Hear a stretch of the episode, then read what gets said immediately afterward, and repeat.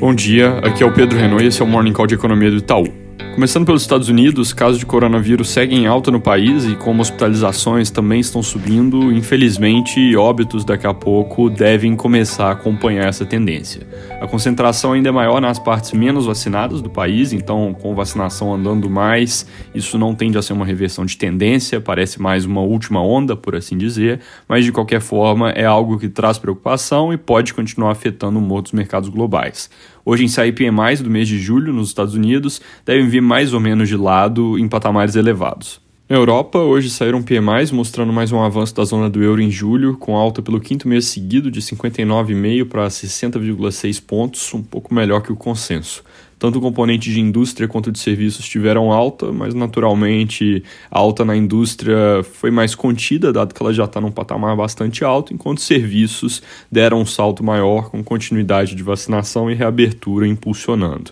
Já no Reino Unido, onde o processo de reabertura começou antes, o PMI agregado teve uma queda expressiva, ele foi de 62,2 para 57,7 pontos recuo disseminado para o menor patamar dos últimos quatro meses, aparentemente puxado aqui por alguma acomodação da euforia recente e também porque o aumento de casos relacionados à variante Delta parece estar gerando escassez de mão de obra, apesar de não estar resultando em uma dinâmica muito ruim em termos de saúde pública, com internações e óbitos bem contidos. Aqui no Brasil, apesar das indicações no noticiário, a troca ministerial ainda não aconteceu e o presidente Bolsonaro disse que ainda pretende conversar cara a cara com o senador Ciro Nogueira antes de nomeá-lo para a Casa Civil. Já sobre o novo ministério a ser criado para o ministro Onyx Lorenzoni, as reportagens dessa manhã trazem que ele deve ser maior do que apenas a parte de previdência e trabalho, deve herdar também assuntos que hoje estão sobre as secretarias de produtividade e da fazenda no Ministério da Economia.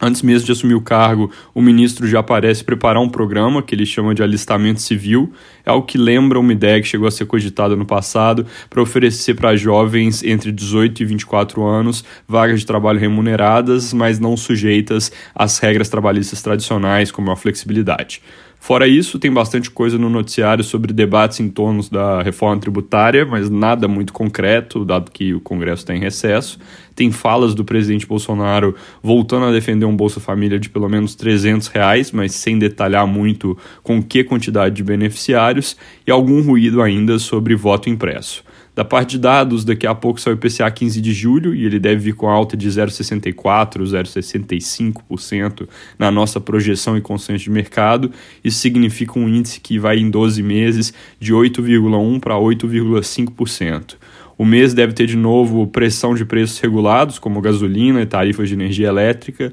lembrando que foi agora em julho que passou a avaliar a taxa mais elevada para a bandeira vermelha 2. O IPCL deve estar bem próximo de fazer um pico, a leitura do fim desse mês deve bater próximo dos 9% na variação ano contra ano, a de agosto deve ser mais ou menos igual, e aí depois a gente deve começar a ver recuo com preços de commodities já mais estáveis ou mesmo caindo um pouco, câmbio também mais benigno e efeitos baixos de comparação se dissipando. É isso por hoje, bom dia e bom fim de semana.